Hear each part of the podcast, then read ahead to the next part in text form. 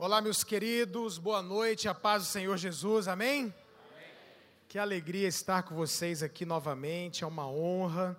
Fico muito, muito, muito feliz de voltar a essa casa e a nossa oração, jejum, pedido, desejo é que você seja muito abençoado nesses dias e que a sua família nunca mais seja a mesma em nome de Jesus, amém?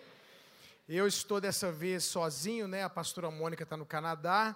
E aí eu falei, pastor, então não vou deixar você sofrendo sozinho. Eu vou ficar também. Ela ficou lá com as crianças. Eu estou com vocês aqui hoje e amanhã. Sábado e domingo eu vou estar no Maranhão. E segunda volto para Brasília. Aí no próximo final de semana, uma jornada. A gente está indo para a Europa. Eu fico dois dias em Genebra, depois um dia na Finlândia, um dia em Londres e acho que quatro ou cinco dias em Milão, na Itália. Essa ida na Finlândia é a primeira vez que eu vou, só que eu vou chegar lá uma da tarde, vou pregar à noite e viajar às cinco horas da manhã no outro dia. Então imagina o que eu vou conhecer da Finlândia, né? É só mesmo para abençoar as famílias lá e servir as pessoas. A gente está é, muito feliz. Queridos, eu, como o pastor Davi disse, sou pastor em Brasília há 18 anos da Igreja Batista Ministério da Graça. A minha esposa e eu fazemos esse ano 24 anos de casados, graças a Deus, e somos pais de quatro filhos. Ficaram aqui três, né, pastor Davi? Ficou a Maísa, a Bianca e o Ricardinho, que o Josué ainda tem, é, agora fez 12 anos de idade, não pôde estar. Somos, nós temos nossos quatro filhos ah, todos eles, graças a Deus, na igreja, envolvidos, né? A Maísa tem pegado essa veia também de pregar fora, ministrando aí por todo lugar. A Bianca é muito apaixonada pela igreja local, é a líder de jovens na nossa igreja. Ricardinho ajuda no louvor, nas coisas da, do som. E o Josué está ali ainda, né, despertando para a glória de Deus. Eu também trouxe, gente, um material para servir vocês lá fora, vão ter livros, CDs, DVDs. Eu queria só conhecer o pessoal que não é casado. Cadê os jovens e solteiros? Deixa eu ver, levanta a mão bem alto quem não é casado. Mas bem alto mesmo, quem sabe alguém até te acha hoje. Gente, eu tenho aqui para vocês um kit solteiro. É, um, é, é um, são três mensagens das que são mais importantes para quem não casou ainda. A primeira é esse livro, também tem o CD ali. Como saber quem é a pessoa certa para eu me casar? Esse livro tem livrado muita gente de casar errado. Eu preguei agora em Minas, essa foi agora final do ano agora ou foi início desse ano e um papai estava desesperado porque achava que a filha estava se relacionando com um rapaz que não era de Deus. Ô pastor, ora por mim e tal. Ele comprou o livro na sexta noite. Domingo de manhã ele veio me abraçar todo feliz que a moça tinha terminado o namoro, graças a Deus. Então pensa num livrinho que está fazendo namoro e noivado acabar. Eu estava numa igreja, um pastor falou, pastor, eu quero muito esse livro, eu vou levar para minha filha. Aí eu vendi para ele o livro, ele falou, eu falei, quantos anos ela tem? Ele falou, seis meses, mas eu já quero deixar lá garantido. Quando ela começar a ler, eu já quero entregar para ela, para ela não fazer besteira. Então, esse livro aqui é para você que não casou ainda, apenas 10 reais. Junto com ele, eu quero te aconselhar duas mensagens em CD que são mitos sobre o casamento, mentiras que falaram sobre o casamento. É muito importante você ouvir isso aqui. E cuidado com o seu namoro, pode ser bênção ou maldição. São as três mensagens para solteiro. Papai e mamãe de filhos pequenos e adolescentes. Deixa eu conhecer. Quem tem filhos pequenos e adolescentes? Uau! Meus filhos me tiram do sério. E agora? O pastor, eu não sei mais o que fazer com esse menino meu que não me obedece, minha filha não está obediente. Quais são as necessidades emocionais da criança e do adolescente? Como lidar com a desobediência do filho? Quando, onde e como disciplinar à luz da Bíblia? Então, esse livro, para te ajudar, junto com a minha esposa, a gente escreveu. Esse daqui, para quem é, está pensando em se separar, quem está pensando em entrar num segundo casamento, até mesmo já entrou, você que é líder de célula, pastor e precisa, está aconselhando divórcio e novo casamento. O que, que a Bíblia fala sobre esse assunto? Esse é um assunto muito, mas muito sério à luz da palavra de Deus, e você precisa saber o que Deus fala, o que Deus pensa sobre isso, quais são as leis do casamento, sobre divórcio, e quando é que um crente pode ou não se casar novamente. Então, esse livro é muito importante, só 10 reais. E tem várias mensagens ali. Uma nova que eu preguei agora no Dia dos Pais é o que os filhos esperam dos seus pais, homem, do homem. O que, que o filho espera do pai? E eu preguei também, porque acaba que os pais apanharam muito, aí eu preguei uma mensagem, o que os pais esperam dos seus filhos. Então, uma mensagem para o papai e a mamãe dar para o filho que tem ali a partir de 10, 11 anos de idade, ouvir sobre quais são as nossas expectativas acerca dos nossos filhos, o que a gente espera deles. Então, tem essa mensagem ali. O que pode dividir uma casa é outro tema de mensagem. O que fazer para me tornar amigo do meu cônjuge? Às vezes são casados, mas não são amigos. Tem ali também depressão, Deus tem a solução para você. Para quem é líder, qualquer área, todo líder inevitavelmente vai passar por uma coisa, crítica. Então, essa mensagem para líderes: fui criticado, e agora?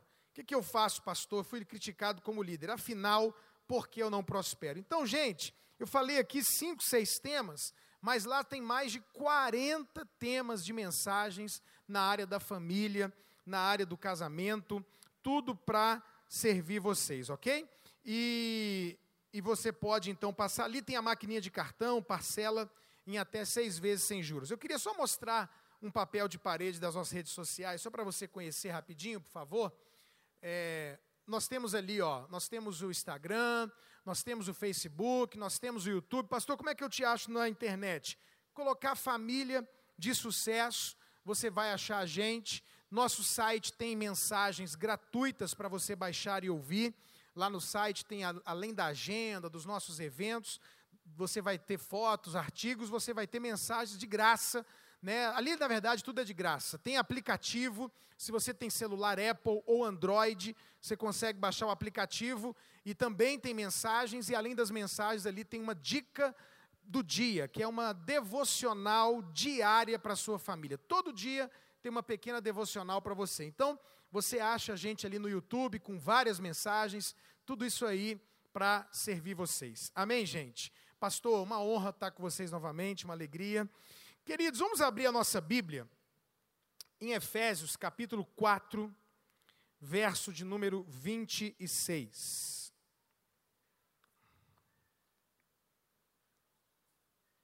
Ou se você quiser acompanhar também, vai ter ali o PowerPoint.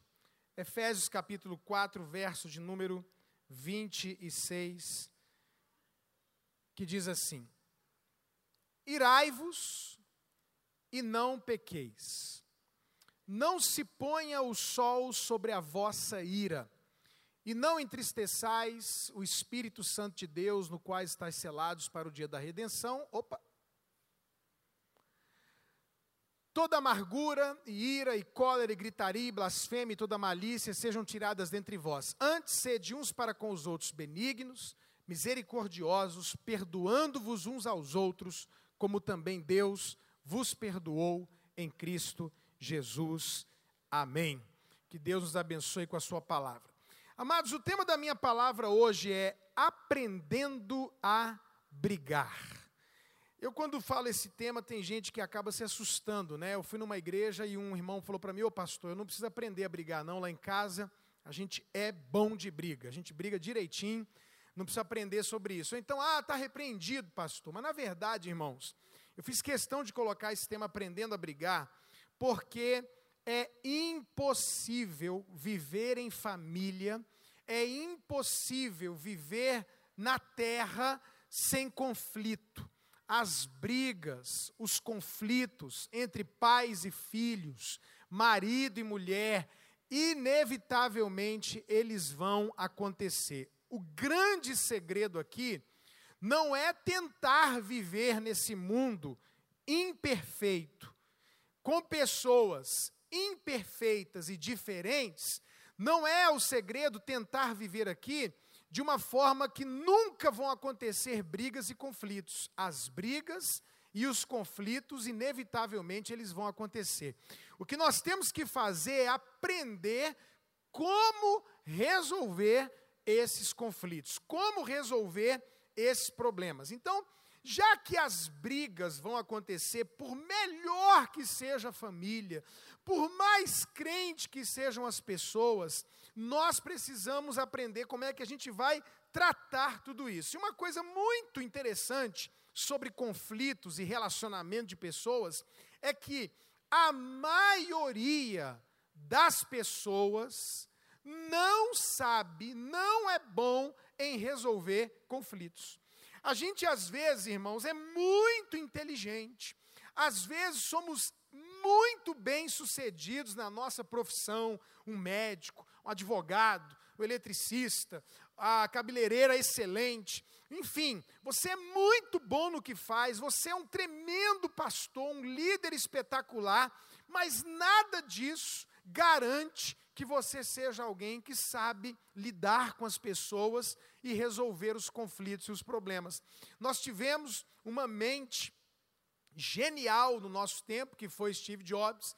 Ele foi o cara que mudou a história né, da tecnologia, dos celulares, etc. Quer dizer, um gênio, e ele era um dos piores homens para se relacionar com as pessoas. Como é que pode uma pessoa genial ser tão ruim de relacionamento? Como é que pode uma pessoa que tem várias formações acadêmicas, que é tão bom na sua profissão, que é tão bem sucedido no que faz, que é rico e mesmo assim não consegue lidar bem com as pessoas, especialmente com as pessoas dentro da sua própria casa? Então, nós realmente precisamos descobrir esse grande segredo. E uma coisa importante que eu quero falar, eu não sei se para você isso é um alívio, mas para mim, irmãos, foi um alívio muito grande.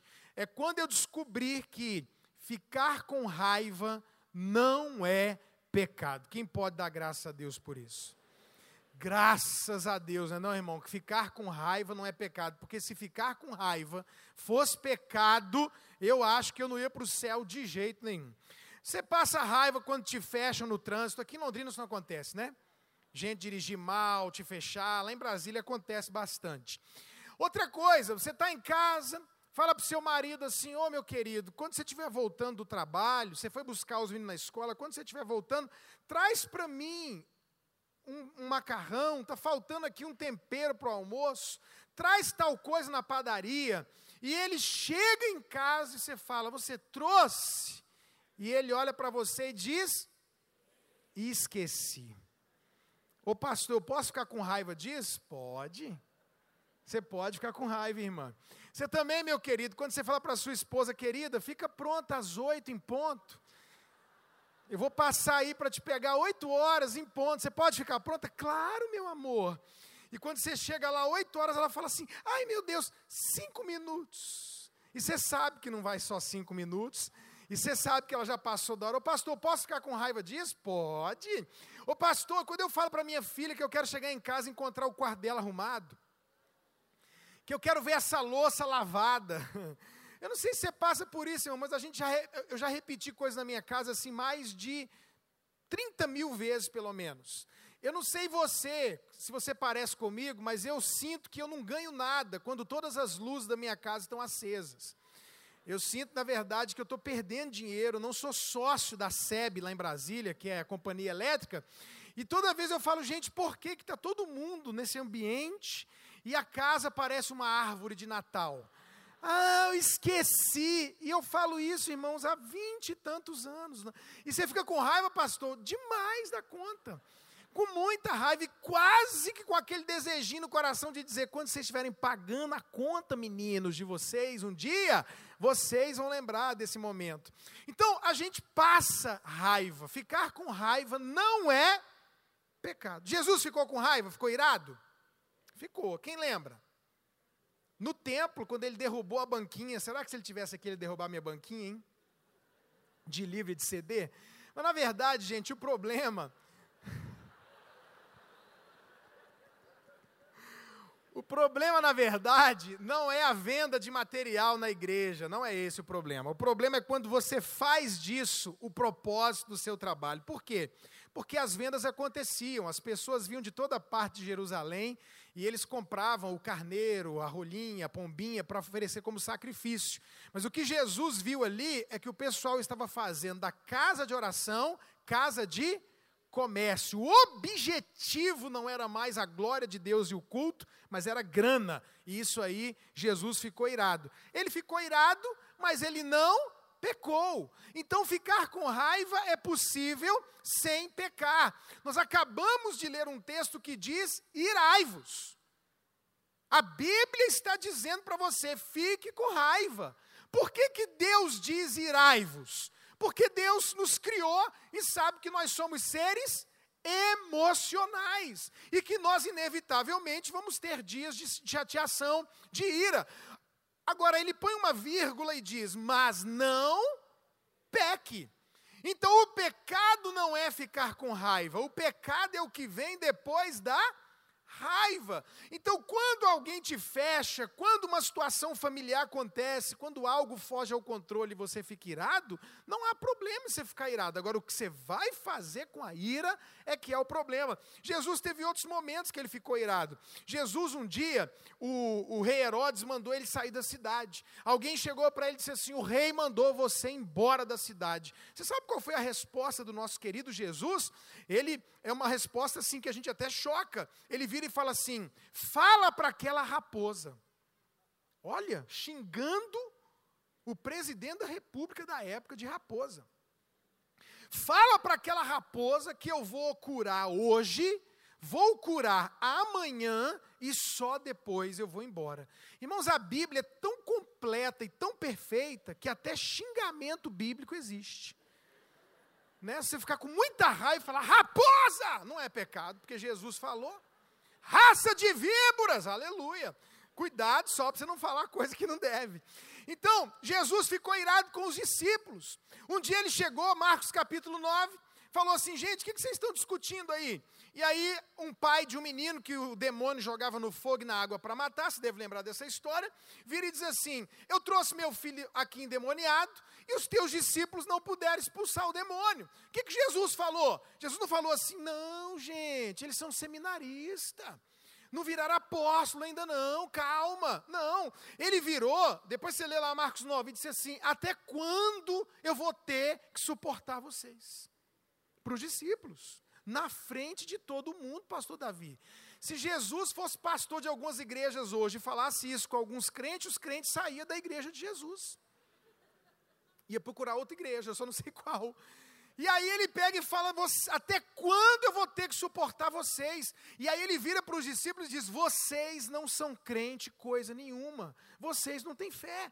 Então Jesus dá uma bronca, porque ele fica irado, porque eles não puderam expulsar o demônio. E aí ele vai lá e expulsa. Então, gente, ficar com raiva não é pecado. O, o, Paulo ficou com raiva do Pedro, os discípulos ficaram com raiva dos dois discípulos que pediram para sentar uma à esquerda uma à direita. O Pedro ficou tão brabo que falou a Jesus: Você sabe que eu sou um cara nervoso, eu sou brabo, eu já perdoei o cara sete vezes, já posso matar? Jesus falou: Não, você perdoou sete, mas é setenta vezes sete. O Pedro foi responsável por isso, gente.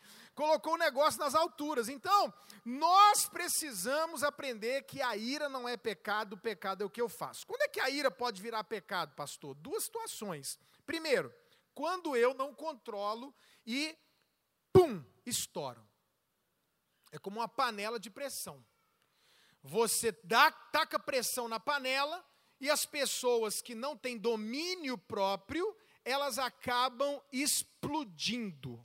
Sabe aquele tipo de gente que quando acontece uma coisa dentro de casa, ela fica nervosa e aí grita, quebra coisa, xinga palavrão e começa a falar alto e ela se descontrola e ela começa a...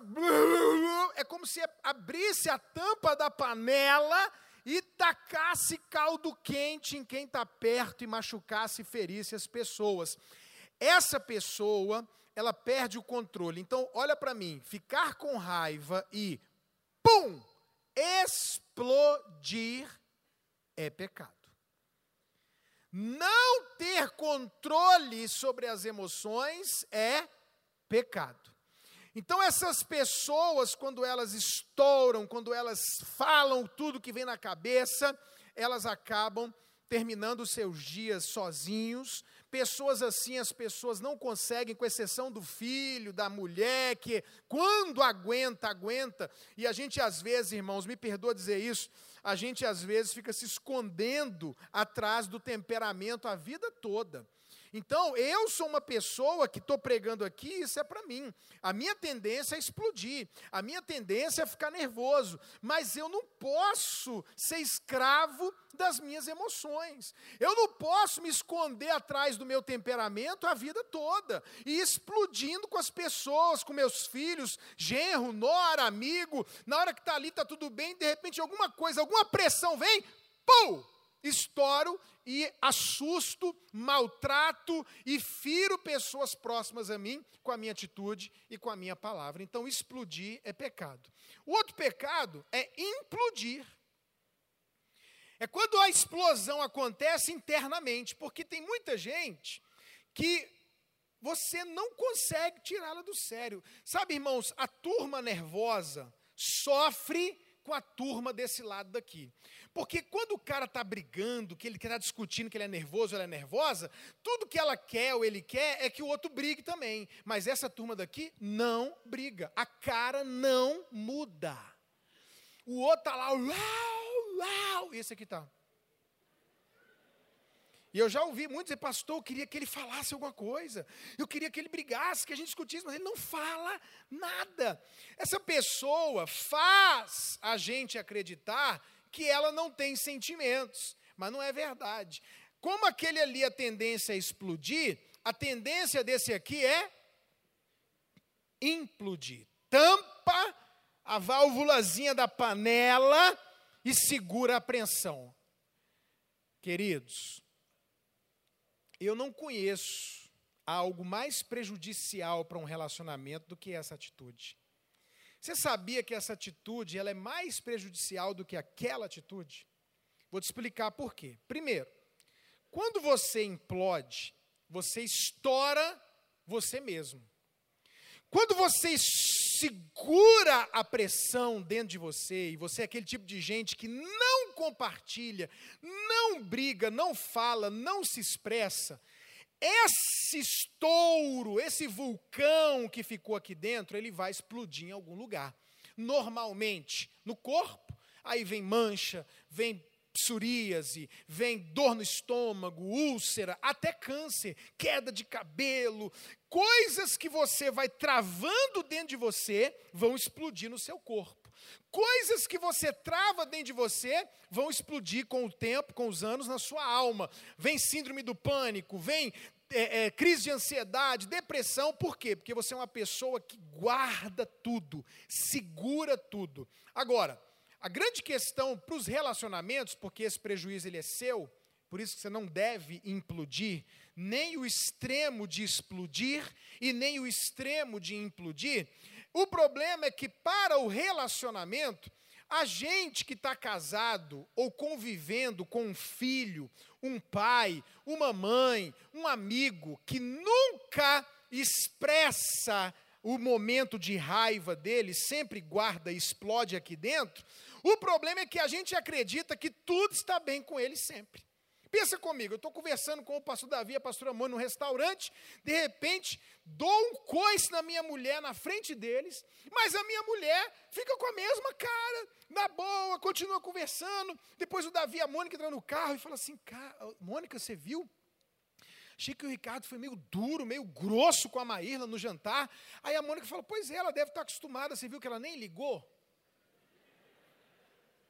E eu, por minha vez, estou com a minha mulher do meu lado, dei-lhe uma patada, a noite continuou, eu com meu caldo quente, joguei em cima dela, estou tranquilo, porque o, o, o, bom do nervoso, irmão, é que tudo que está dentro de nós, a gente joga em cima do outro, aí a gente faz assim, ó, e o outro,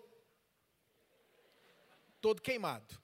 Aí a minha mulher está lá queimada, eu estou aliviado, entramos no carro, ela está conversando normal, está rindo normal, está tudo bem. Aí eu te pergunto, se alguém falar para mim, como é que está o seu casamento? Eu falo o quê? Ah, ótimo.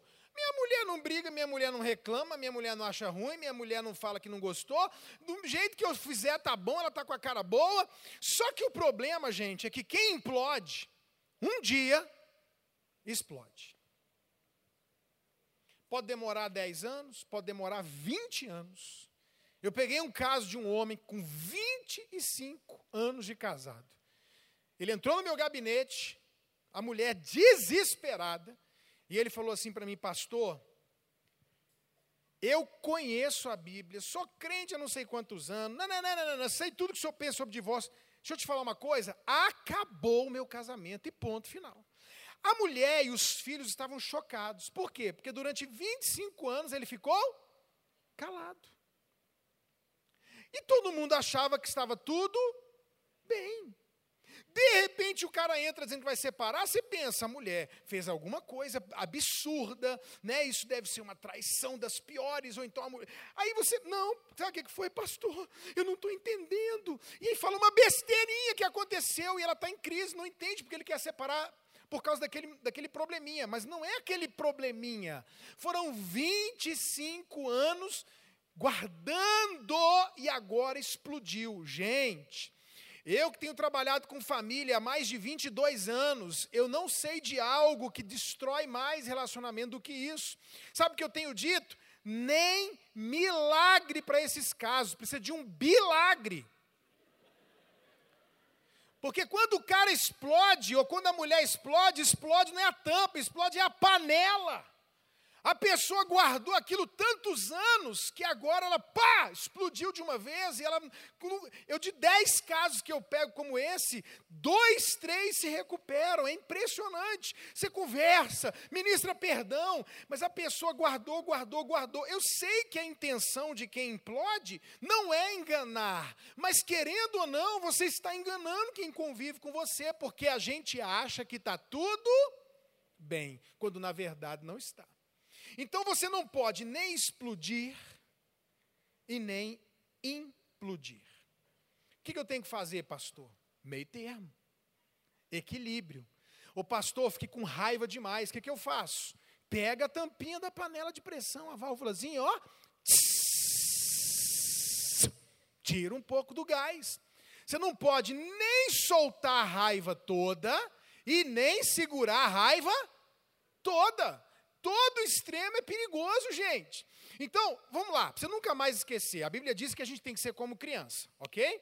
Para entrar no céu tem que ser como? Então vamos lá, todo mundo, pega aí a, a válvulazinha, imagina aí, por favor. Todo mundo com a válvula na mão. Aconteceu um problema sério, seu marido esqueceu, tal, tal, tal, tal, tal. O que você vai fazer? Um, dois, três e. Teve uma igreja que fizeram isso aí, ó.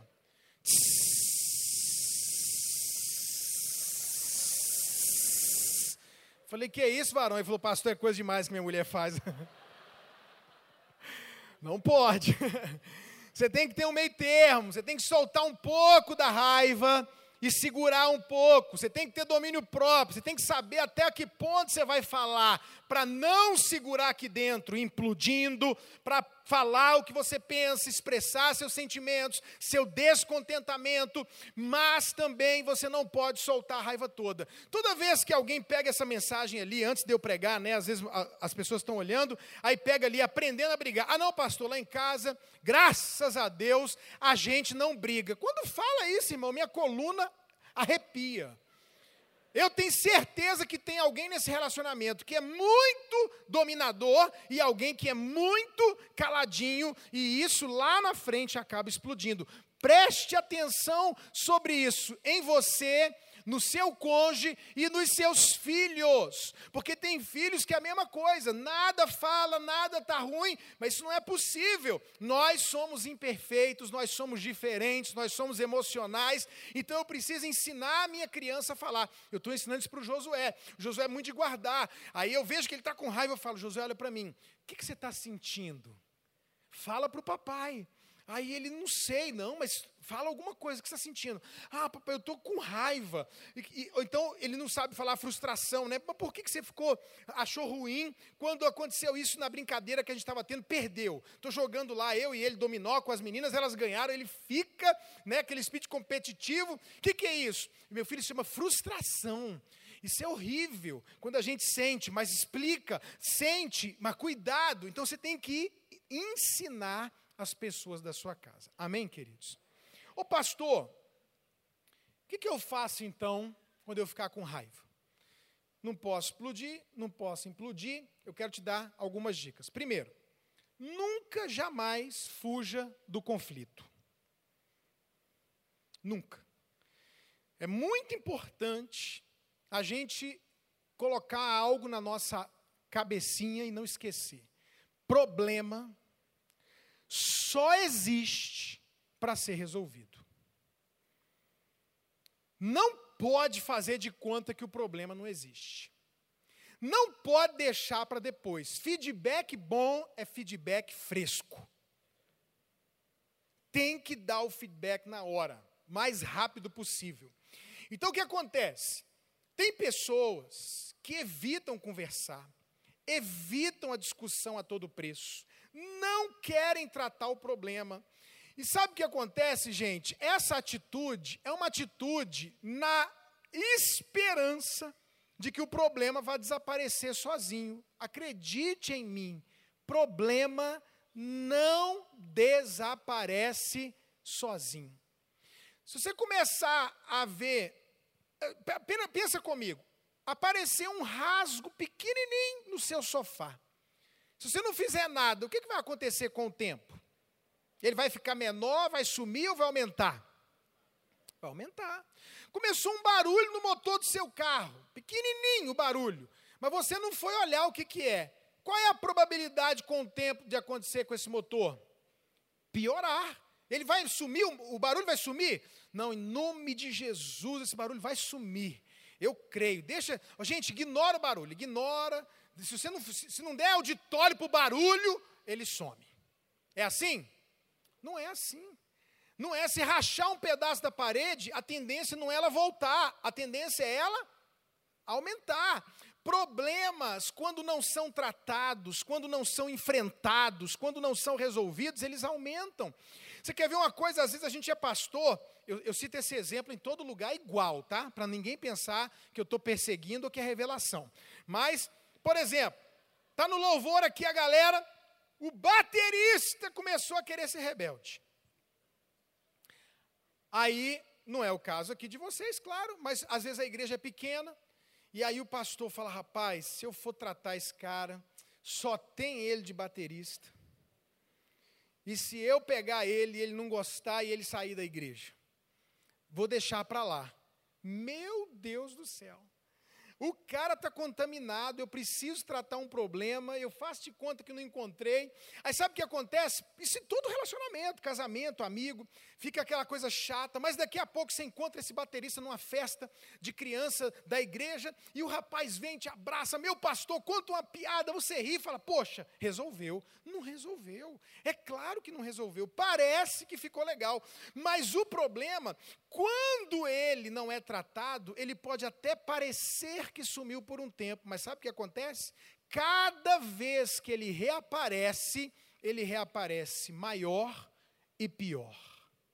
O que eu podia tratar com uma novalgina, agora já tem que ser com anti-inflamatório, da próxima vez já é antibiótico, da próxima vez eu não tratei um antibiótico mais forte, e eu continuei não tratando, já entrou na quimioterapia, porque eu não esmaguei, pisei, tratei, resolvi o problema quando ele ainda era pequeno. Quando ele apareceu, daqui a uns seis meses, um ano, eu não perco só o baterista, eu perco três, quatro pessoas do louvor.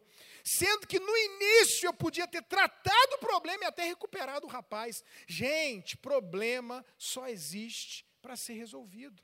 Se surgir um problema com o irmão, com o marido, com a esposa, com o cunhado, com a sogra, seja lá o que for, trate o problema. Você quer ver? Sua sogra, no primeiro mês de casada, entrou na sua casa enquanto você estava trabalhando e mudou os móveis de lugar. Quantas noras aceitariam isso? Uma em cada continente do mundo. Certamente, não mais do que isso.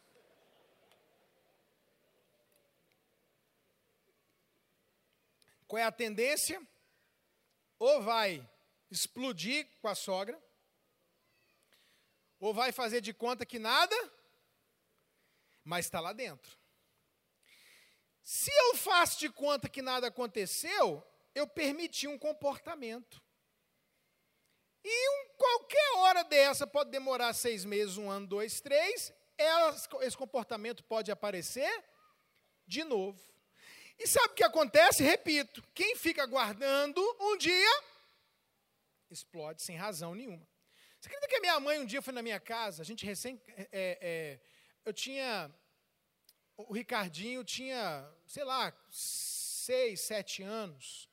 Eu não lembro. Eu sei que minha mãe um dia chegou lá em casa, irmãos, entrou no quarto dos meninos, foi no, na gaveta dos meninos e achou assim toda a roupa que ela achava que era velha, toda a roupa que ela achava que não prestava, ela catou para doar para os carentes.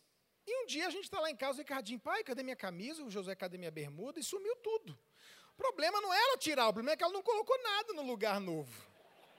Né? Porque já é o contrário, se ela tirasse essa, enchesse o guarda-roupa de roupa nova, aí todas as noras e genros aceitariam, um ou não que não aceitaria. Mas não, aí, aí teve que falar, mamãe, mamãe querida, não pode fazer isso, meu amor. O, o, seu filhão não tem essa condição, né? Tava com rasgadinho, era de Deus aquele rasgadinho para lembrar. Hoje em dia, com essas calças de The Walking Dead é moda. Né? Essas, casas, essas calças do. Parece que o pessoal passou a, a, a, o, o, o, problema do Egito. 50 anos no Egito é a roupa. Eles estão usando a roupa do Egito, da época de Faraó. É moda, deixa rasgar, deixa. Até. É para a gente lembrar de onde veio e por aí vai. Você tem que colocar limite. Lá no final, eu vou voltar nessa história da sogra para você saber como é que você trata. Então, a gente tem que tratar o problema. A gente tem que resolver o problema. Não pode deixar para lá. Não fuja do conflito. E uma coisa importante é que nós não podemos, gente, vocês estão me ouvindo aqui, em nome de Jesus? Eu sei que tem um monte de gente que emburra e passa dias sem conversar quando fica com raiva.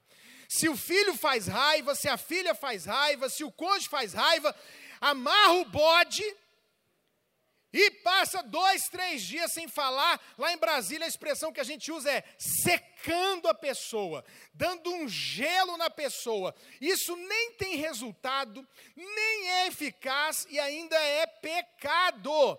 Olha o que, que a palavra de Deus diz: irai-vos, mas não pequeis, não se ponha o sol sobre a vossa ira.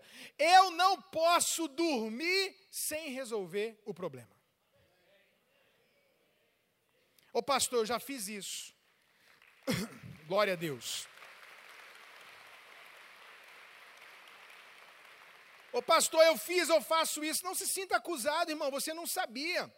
Eu estou te trazendo hoje. Não pode esse comportamento de não conversar, ficar com raiva e guardar, não pode. Ô pastor, mas eu fiquei com muita raiva, e se eu for falar na hora, eu vou falar mais do que devo. Então eu pergunto: se estão em casa de manhã, tiveram uma briga, e aí começa a conversar e um dos cônjuges diz assim: Ó, oh, agora não. O que, que você tem que fazer? Respeitar. Tem cônjuge doido. O que, que é? Vamos, conversa. Fala, tá fugindo? Você é doida? Fiz um negócio desse comigo, pelo amor de Deus. Se eu falar para minha mulher, amor, na boa, deixa eu te falar, agora não. Agora é porque eu estou falando na panela, vai explodir, segura aí. O problema é que tem gente que fala agora não e só quer voltar a falar daqui seis meses, daqui três dias. E a Bíblia não permitiu a gente escolher o tempo. Eu posso não resolver na hora, no calor das emoções, mas a Bíblia diz: não se ponha o sol sobre a vossa ira. Antes de dormir, tem que tratar o problema. Quem entendeu, diga amém. Então eu vou orar, vou pedir agora não, dou uma volta, tomo um banho, me acalmo, mas eu sei, antes do dia terminar, eu preciso tratar esse problema, porque senão o verso 27 diz: se você deixar coisa guardada e acumular para outros dias, sabe o que vai acontecer? Isso dá lugar ao diabo. Isso dá lugar ao diabo. Então, muito cuidado com isso. Porque, sabe por que, que tem muitos casais que se amam, muitas famílias que se amam, mas quando se encontram, briga, briga, briga, briga, briga, porque vem acumulando problemas. Primeiro mês de casado, uma briga.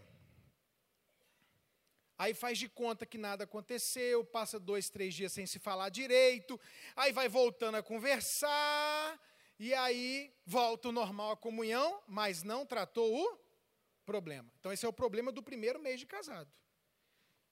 Lá no terceiro mês de casado, teve outra briga, outra. E não tratou aquela, e provavelmente não vai tratar essa. Eu já vi casal, irmão, contar que passava pelo corredor do apartamento com raiva um do outro, para não se encostar, quase que empurrava a parede assim, ó. corredor curtinho. Ou então gente que vai tomar café da manhã, o menino está tomando o cerealzinho dele lá, aí o casal não está conversando, aí conversa através do menino. Aí o menino está lá comendo cereal, a mãe fala, ó, oh, você fala para seu pai? Aí o menino comendo cereal olha para a mãe, aí o, o pai responde, ó, oh, você fala para sua mãe? E eles ficam falando, através do menino, dando mau exemplo. Não pode, não pode. Por quê? Porque você junta o problema do primeiro mês, o problema do terceiro mês, o problema do sétimo mês, daqui a pouco você tem 10 anos de casado, 10 anos de relacionamento com seu cunhado, com a sua família, com seu filho, e você tem um acúmulo de probleminhas e problemões. O segredo, irmão, não é a quantidade de problema que você tem. Talvez eu tenha tido mais problema que você. Mas sabe qual é a diferença? Eu não tenho, irmãos, hoje nenhum problema para trás. Cada um deles foi tratado. São muitos, são, mas estão tratados. A gente dorme com tudo resolvido. Amém, gente? Então a primeira coisa, o primeiro segredo, segredo é não fuja do conflito. Se tem conflito, tem que resolver. Seja na faculdade, no trabalho, na igreja, na célula, tem que tratar o problema. Segunda coisa, e penúltima. Estabeleça limites. Uma imagem fala mais que mil palavras, né?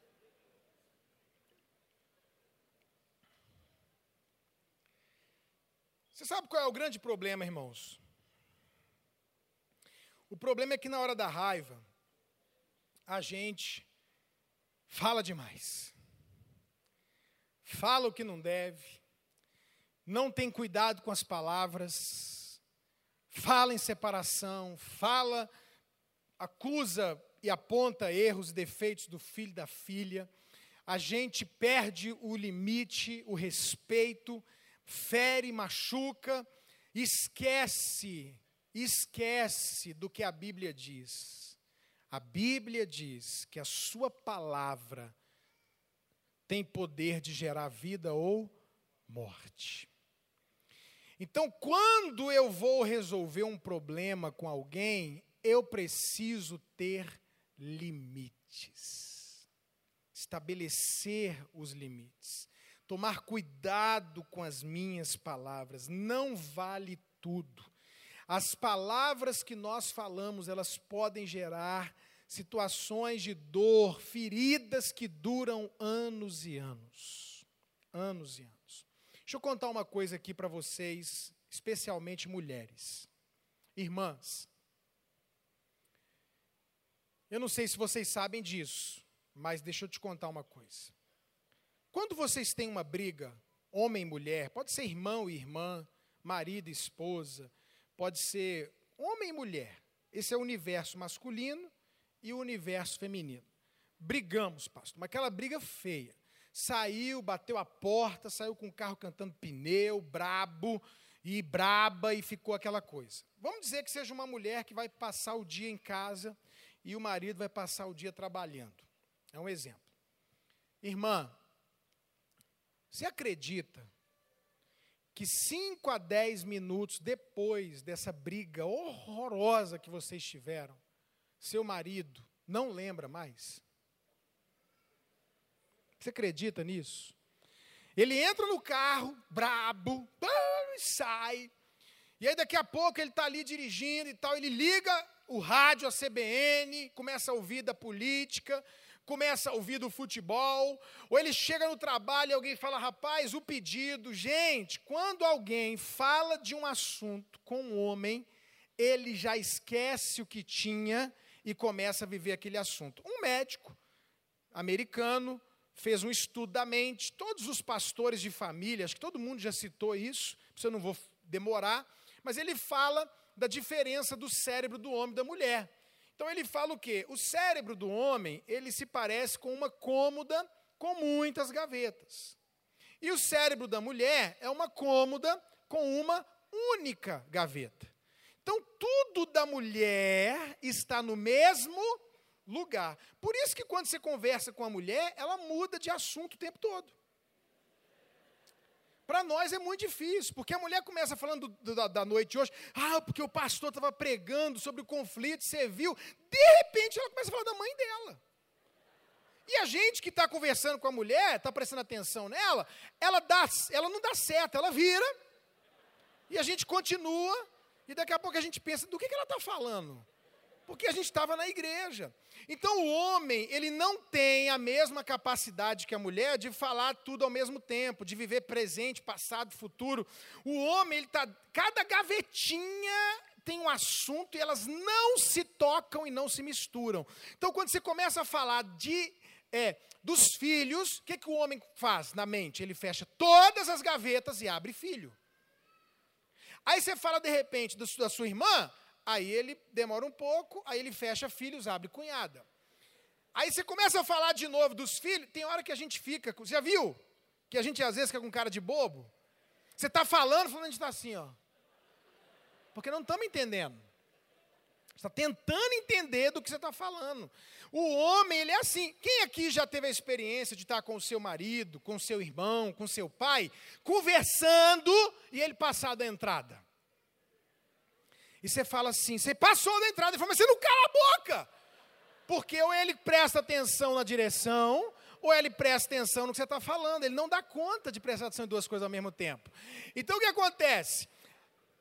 A mente da mulher, ela é tão louca que a mulher não para de pensar nem dormindo.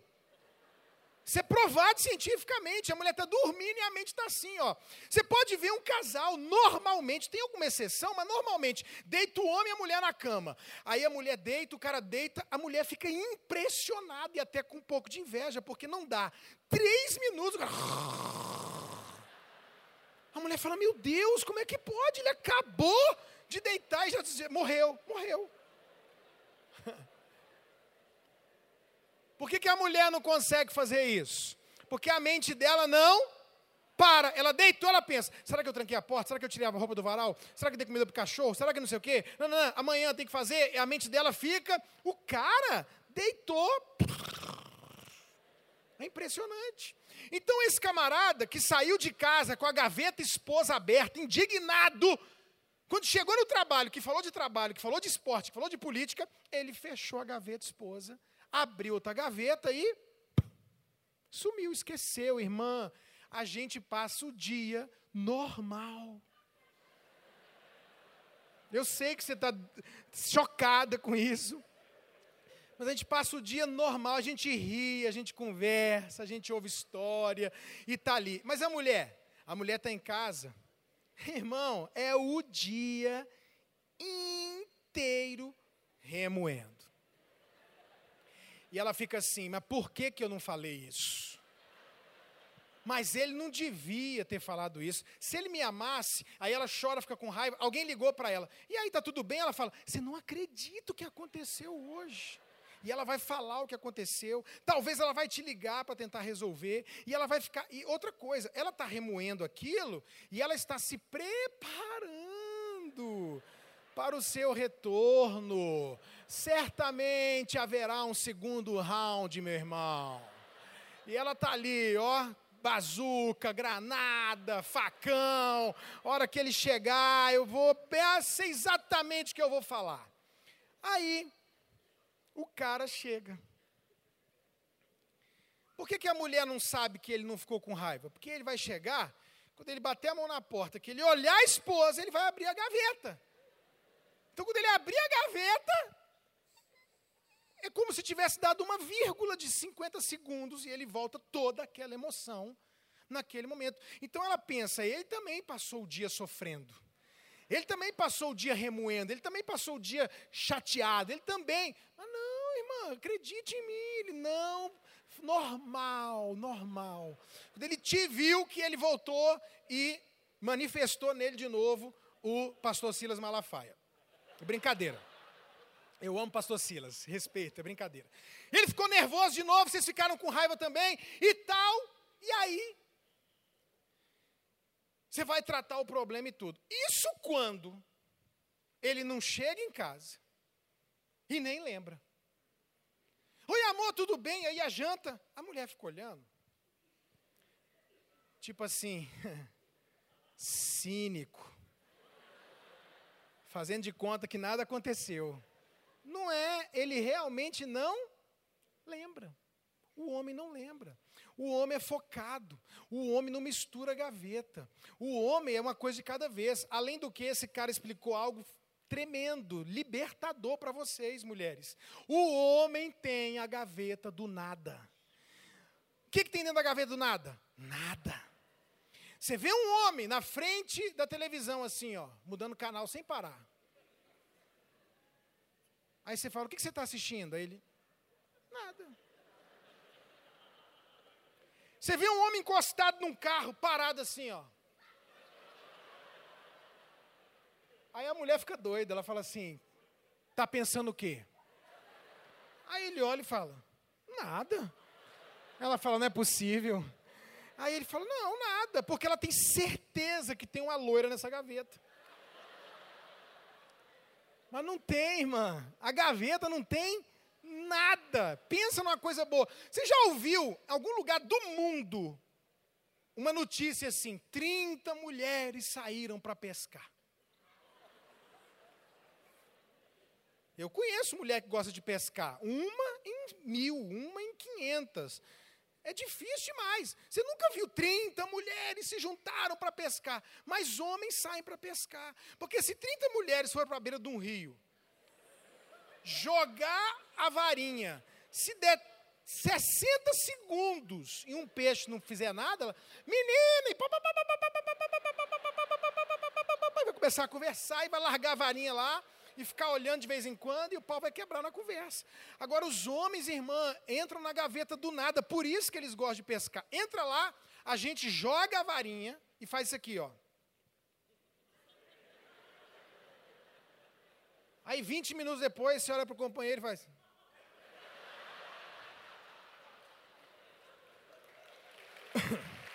É impressionante.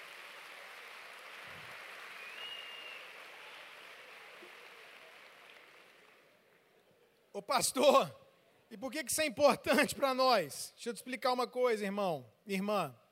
Ninguém pode, na hora de tratar um problema, passar do limite, xingar, desrespeitar, gritar, falar de defeitos. Gente que na hora que está tratando o problema comete um terrível erro e o outro permite falar do passado, desenterrar defunto. Eu venho aqui para falar um problema com você, aí para você se defender. É, e a gente na lua de mel? Tem 30 anos, meu Deus. Desenterrando um defunto que já está podre para poder se livrar do holofote, entendeu? Ó, tudo bem, teve um problema há 30 anos, a gente não tratou isso ainda não, não. Então vamos tratar primeiro esse meu problema aqui, depois a gente volta no seu. Não misture problemas, não permita problemas se misturarem. Trate uma coisa de cada vez. Começou a tratar, cuidado com as palavras, tem que ter respeito, tem que falar com carinho. Uma mensagem que completa essa que eu estou pregando hoje é a que eu preguei no ano passado aqui, Segredos para uma Boa Comunicação. Essa mensagem dos segredos completa essa do Aprenda a Brigar, se você não ouviu. Então você tem que saber como falar, o jeito de falar para resolver o problema. Agora, eu quero dar uma palavra especial hoje para os homens. Homens, Cuidado dobrado com o que você fala para uma mulher. Porque o que nós falamos para uma mulher vai para uma única gaveta. E a mulher fica com muita dificuldade de esquecer aquilo que é falado. Então, um homem não merece ser maltratado nem desrespeitado, ninguém pode, mas o homem tem que ter cuidado dobrado. Sabe por quê? Porque dependendo do que você falar para sua esposa, dependendo do que você falar para sua mãe, dependendo do que você falar para sua filha, isso entra e pode demorar anos para sair, causa feridas terríveis às mulheres, por isso tem dificuldade de esquecer aquilo que é falado. Então a gente tem que tomar cuidado, porque o homem, como ele esquece, ou como mesmo que fique pastor, mas também me feriu, mas é numa gaveta, você não sente aquilo o tempo todo, é de tempos em tempos que volta. A mulher não, aquilo entra e fica, e fica, e maltrata, e machuca. Então, cuidado com as suas palavras no nome de Jesus, diga amém. E por último, pode colocar o terceiro aí, por favor.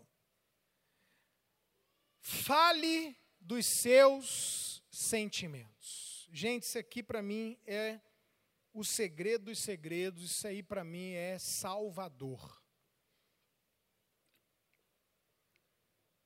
Você sabe qual é o grande erro que a gente comete quando vai tratar um problema, seja com quem quer que seja? O grande erro é tentar provar para o outro que ele está errado e que a gente está certo. E pensa numa coisa muito automática, é isso. É muito automático. Vai tratar um problema, você quer apontar o erro, mostrar o erro. Preste atenção que o ser humano tem uma grande dificuldade de admitir os seus erros grande. Todo mundo está vendo que a pessoa está errada, mas ela acha que ela está certa. Somos, irmãos, é engraçado como a gente aprende errado. A raça humana é também racional. Mas você quer saber a definição correta do ser humano? Nós somos seres emocionais. Nenhuma propaganda, nenhum marketing, nenhuma publicidade, nenhum problema se trata a nível razão, se trata a nível emoção. Somos seres emocionais. Muito dificilmente você consegue provar para alguém que ele está errado, mas digamos que você consiga, às vezes a gente consegue provar para o marido, para a esposa, para o filho, para um amigo, que ele está errado. Deixa eu te falar uma coisa. Mesmo quando você prova que o outro está errado, você perde. Porque muros emocionais de divisão são levantados. Porque quando eu acuso, aponto para alguém o erro dela, automaticamente eu fiquei superior e a pessoa ficou inferior. Ela se sentiu mal, mesmo que ela esteja errada e saiba disso, ela não vai se sentir bem, ela vai se sentir mal e eu vou me sentir ou normal ou bem. Ela vai ter vontade de ficar perto ou longe de você? Longe, mesmo errada. Ela vai ficar chateada? Vai. Ela vai sentir mal? Vai. Ela vai querer brigar? Vai, porque ela é uma pessoa emocional. Então, não resolve apontar o erro. Diga assim comigo: nunca falar da pessoa, falar do problema. Diga mais uma vez: nunca falar da pessoa, falar de mim. Esse é o segredo. Olha aqui, ó. Não fale da pessoa, fale de você. Não fale da pessoa, fale do problema. Deixa eu contar algo real no meu casamento. Só a ilustração que não é real, mas o, isso que eu vou contar acontecia. estou lá jantando com a minha esposa, com três casais de amigos. Vou repetir aqui: o pastor Davi, a pastora Mônica, um outro que eu amo e respeito e vocês conhecem. Coloca aí o Luciano Subirá e a Kelly Subirá. E põe aí mais um casal de pastores ou de amigos, estamos na mesa, recém-casados, eu e minha mulher, há 24 anos atrás. Irmão, se a minha mulher fizesse alguma besteira na frente dos outros, do jeito que vinha a besteira daqui, voltava a pancada de lá.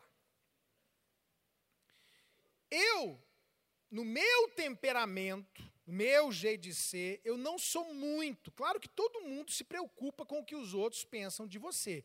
Mas essa não é a maior das minhas preocupações. Eu não sou muito preocupado com o que pensam de mim. Entendeu? Então o que, que acontecia? Eu tinha que brigar com a minha mulher, eu brigava na frente de quem tivesse. Ah, mas vão achar que vocês não vivem bem. Ah, eu, problema. Eu sei da minha vida, eu sei quem eu sou, eu sei se eu sou crente, se eu não sou, se eu sou homem de Deus, se eu não sou, se eu vivo bem com a minha mulher ou não. Só que isso matava minha esposa. Porque eu brigava com ela, queria tratar o problema na frente dos outros. Podia ser sogro, podia ser cunhada, podia ser o que for. E aí a gente entrava no carro e ela dizia: Por que, que você faz isso? Você fala na frente dos outros. Por que, que você não espera chegar em casa? E eu falava: Gente, mas qual o problema? Eu não estou aqui para fazer graça para ninguém, não. Ah, mas o que, que vão pensar? Eu falei: Problema que vão pensar, não estou nem aí. Pá, pá, pá, pá, pá, pá. Mas um dia, irmãos, eu li a Bíblia. E tem lá no 1 de Coríntios, capítulo 13, que o amor não se conduz de forma inconveniente. E aí eu falei, gente, isso é inconveniente para ela, inconveniente para o ambiente que a gente está comendo, fica pesado. E aí Deus me ajudou, irmãos, e eu mudei. E agora, pensa a gente jantando de novo com a mesma turma, e daqui a pouco a minha mulher faz errado e eu opa, não posso ser inconveniente, seguro a onda. E isso aqui, esse segundo estágio que eu alcancei, é o estágio da maioria. Vocês são bem mais evoluídos do que eu era, muito mais. Porque o segundo estágio, a maioria faz o seguinte: fica com raiva, segura a onda, e aí, meu irmão, na hora que vai embora, o pastor Davi, querido, obrigado, cara. Mônica, que bom te ver. Gente, Deus abençoe. Paz do Senhor. E quando entrava no carro, irmão, que a portinha fazia plá, e que ninguém mais estava vendo, e eu tinha e eu sou tendente a explodir, eu tinha segurado o jantar inteiro aquele trem. Você é louca! Aí, buf, tá pensando o quê? Quase que eu estourei naquele jantar, você. E aí minha mulher chorava e reclamava. Por que, que você faz? Eu falei, eu não estou entendendo. Você queria que não falasse na frente dos outros. Eu não falei. Queria que fosse em particular. Estou falando em particular. Então você não quer briga. Você não quer que fale seus defeitos. E não quer mesmo. Quem é que quer? Terceiro estágio. Aleluia. Esse é o estágio da salvação. Estamos na mesa pau quebrou. Ela fez alguma coisa que não devia. Segurei a onda. Deus abençoe, galera. Entramos no carro. Posso ficar com raiva, sim ou não? Tem que tratar o problema? Preciso gritar? Então, vou soltar minha raiva. Minha esposa já identificou que quando eu estou com raiva dela, eu chamo ela pelo nome. Maírla. Eu lembro, irmão, quando minha mãe falava meu nome todo. Eu me mijava na hora. Se falasse Ricardo Vale Vasconcelos, lascou. Eu não sei você, mas eu sou de um tempo que a minha mãe olhava e eu via a frase completa. Você é desse tempo? Minha mãe me olhava e, eu, ela falava assim para mim, com o olhar, se você não sentar aqui, você vai apanhar. Eu parava na hora e sentava, só olhando. Então, você sabe quando a pessoa está com raiva, sim ou não? Sim. O que, que as pessoas fazem quando estão com raiva? Você é grosso. Você é a secretária do Satanás. moleque preguiçoso. E a gente começa a falar besteira e agredir, ferir, falar da imagem da pessoa e soltar raiva. Ou não fale da, fale do querida, Maírla. Você viu o que aconteceu na mesa hoje? Eu estou com raiva, não preciso falar, amor, não, estou com raiva, amor, querida Maírla, você viu o que aconteceu? Provavelmente a minha esposa vai dizer assim: não. Aí a minha vontade é: psh, não pode. Não, não, o quê? A polícia parou ela tem três dias. Ela estava assim, em pânico.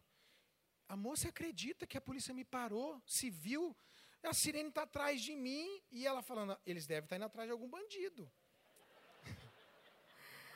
Ela e o Josué no carro. E a sirene atrás, atrás, atrás. Por que será que eles não passam? Aí o cara mandou encostar. Encostou, desceu, bateu no carro. Ela ficou nervosa, porque era um ambiente meio pesado lá em Brasília. E aí ela, ele chegou e falou assim: Você senhora viu o que a senhora fez? Ela falou: O quê? Você fechou um carro ali atrás? Ela falou: Eu? Falei, amor, é muito, mas é muito anjo que sai com você quando está dirigindo. Me respeita, menino. Mas, irmão, minha esposa não vê. A minha esposa bateu num carro parado, ela foi virando, virando, virando, virando, bateu. Aproveitar que ela não está aqui, né? Você viu o que aconteceu? Não. Então, querida, a gente estava na mesa, e aí eu vou falar do problema. Eu não vou falar dela. Vou falar que ela é bocuda. Não é o caso da minha esposa, que ela não é, mas bocuda, sei o quê, você não cala a boca, eu já te falei. Não, irmão, não pode apontar e falar da pessoa, acusar. Menino está na mesa, começou a falar de um jeito que não deveria. Aí o pai bate na mesa, cala a boca, você me respeita, moleque. Vai resolver isso? Não vai. Você está certo? Tô, pastor. Ele está errado? Tá. Mas você vai perder o seu filho. Você vai afastar a sua filha. Vai pesar o clima. Ele vai sair da mesa. Se não sair porque você mandou, vai ficar horrível o almoço. Não é esse o caminho. Aí o que, que eu faço hoje? Eu falo para ela do problema. Falei o que aconteceu, aí eu falo, e aqui é que é a chave das chaves como eu me senti quando aquilo aconteceu. Querida, quando você fala desse jeito comigo, eu me sinto desrespeitado. É esse o objetivo? O que, que eu gero na pessoa? Compaixão. Eu não quero desrespeitar o meu marido. Ela vai ter vontade de consertar o que ela fez. Ela vai dizer para mim: não foi a minha intenção, eu não quero isso. Pois é, mas quando você fala desse jeito, é assim que eu me sinto. Você está na mesa com seu filho, seu filho começa a falar de um jeito, eu falo: Ô, oh, oh, Ricardinho, ô, oh, oh, camarada, olha para mim. O jeito que você está conversando aqui agora comigo, está criando raiva no meu coração, amigão. Eu estou me sentindo agredido, desrespeitado. É esse o objetivo? Não, pai. Também se o menino falar que é, eu não tenho pregação para isso não, viu, irmão? Se o menino falar que o objetivo é desrespeitar, e sangue de Jesus tem poder. Aí cada um sabe o pai e a mãe que tem, né? Lá em casa, só se tiver louco para falar um trem desse, não fala mesmo. Então, mesmo que seja intenção, vai falar assim: não, papai. Falei, então, amigão, Vamos mudar o tom da conversa, o jeito que está indo, porque do jeito que está indo, eu estou sentindo coisa ruim. E eu sei que não é isso que você quer, não é isso que eu quero. Então, você pensa comigo, pastor Davi. Vocês comemoram aqui o dia do pastor? Não. Dia 12 de 11, 10 de junho, segundo domingo de junho, a gente comemora o dia do pastor. Então é até bom que vocês não comemorem. Imagina o dia do pastor e o pastor Davi está aqui todo feliz, né, com uma igreja linda, e ninguém lembrou do dia do pastor, meu irmão. Nenhum presentinho, uma jantinha japonesa, nada. Parabéns, obrigado, pastor. Zero. E ele está com expectativa, porque ele comemora, eu comemoro, se fosse o caso, né? Aí, no domingo que vem, duas atitudes. Chegar aqui e falar: vocês são uma igreja ingrata Vocês, irmão, se ele começar a falar isso, é verdade, é. Como é que você vai se sentir? Com raiva. Agora, se ele chegar aqui e falar, irmão, abre a sua Bíblia. Antes de trazer a palavra dessa noite, eu só queria comentar uma coisa com vocês que aconteceu domingo passado. Olha aqui. Imagina que eu sou seu pastor e veja o que você sente. Imagina. Queridos, domingo passado foi dia do pastor. Vocês acreditam que ninguém aqui na igreja lembrou do dia do pastor? Irmãos, eu me senti tão mal.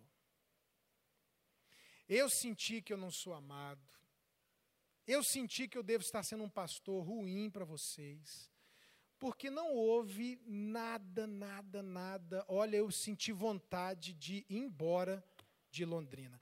Me fala o que, que você sente quando você ouve isso? Quando acabar o culto e o pastor descer, o que você vai fazer? Ô pastor, pelo amor de Deus, você me perdoa. Um, pastor Davi, sempre na igreja tem meia dúzia que vai dizer amém. É por isso que eu estou orando para ele ir embora. Mas, é meia dúzia em dez mil. Você pode acreditar nisso. A maioria vai dizer, ô pastor, meu querido, me perdoa, pelo amor de Deus. Não era isso, pastor, não lembrei. Quando eu falo de mim, eu gero em você o desejo de resolver, arrumar. Quando eu falo de você, eu afasto. Mesmo que você reconheça o erro, você vai dizer, ah, mas também, e vai ficar com vergonha ou com raiva, e nem vai vir falar, um ou outro que vem.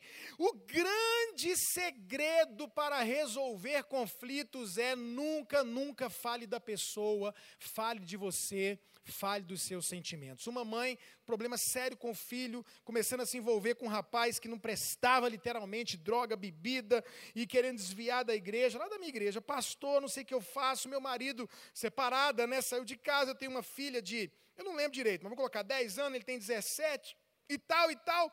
Aí eu falei, como é que está sendo? Aí aquela história, né? O menino chega em casa, onde você estava? Esse vagabundo, para de andar com esse não sei o quê. E você. Aí eu falei, querida, chama ele para conversar. Fala o que está acontecendo e fala de você. E aí ministrei essa palavra para ela no particular. E funcionou, irmãos. Ela sentou o menino, claro que o menino sentou daquele jeito, né? Ah, quer. Já dá uma raiva, mas você tem que ter paciência. Aí você fala, meu filho.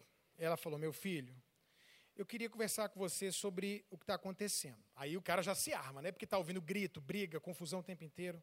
Olha, o negócio é o seguinte: seu pai separou, eu e seu pai separamos. E depois que seu pai saiu de casa, sabe o que, que eu sinto? Eu sinto que você não é a mesma pessoa. Sua irmã tem você como referência e agora está acontecendo isso na sua vida. A impressão que eu tenho o que eu tenho sentido é que você ama mais o rapaz do que ama a sua família. Ah, mãe, claro que não é. Não, é o que eu sinto. Porque você. E, começou, e ela começou a chorar. Falar dos sentimentos dela e chorar, chorar, chorar. Sabe o que aconteceu? O menino começou a chorar. Para com isso, mãe, não é nada disso. Parou, mudou, porque ela não ficou apontando para ele, mas ela falou dela. Então, o grande segredo é falar dos seus sentimentos. E é assim com a sogra. Sogra chegou em casa, mexeu nos móveis. Vai deixar para lá? Não, sogra, querida. Né? Um rapaz falou para mim, pastor, a minha sogra coral. Estou brincando, não é, isso não é verdade. A minha sogra é uma benção. Sogra querida, eu queria conversar com a senhora. Oi, minha filha, o que foi, minha querida sogra? A senhora foi lá em casa, mexeu nos móveis. Eu sei que a sua intenção foi das melhores mas eu me senti invadida, eu senti que perdi a minha casa e eu não quero sentir isso porque eu me senti mal. Eu fiquei até chateado com a senhora e eu lhe amo, eu não quero esse sentimento. Então, por favor, não faça mais isso. Você falou de quem? Mas você é intrometida, hein? Mas na minha casa, mexe nos meus, não tem o que fazer, não. É verdade? É. Tá certo? Tá. O que você vai criar? Um problema. É isso que você quer? Você quer criar um problema ou resolver um problema? Então fale dos seus sentimentos. Coloque, diga comigo, não fuja do conflito. Qual é o segundo ponto? Estabeleça limites. E o terceiro? Fique em pé para a gente fazer uma oração.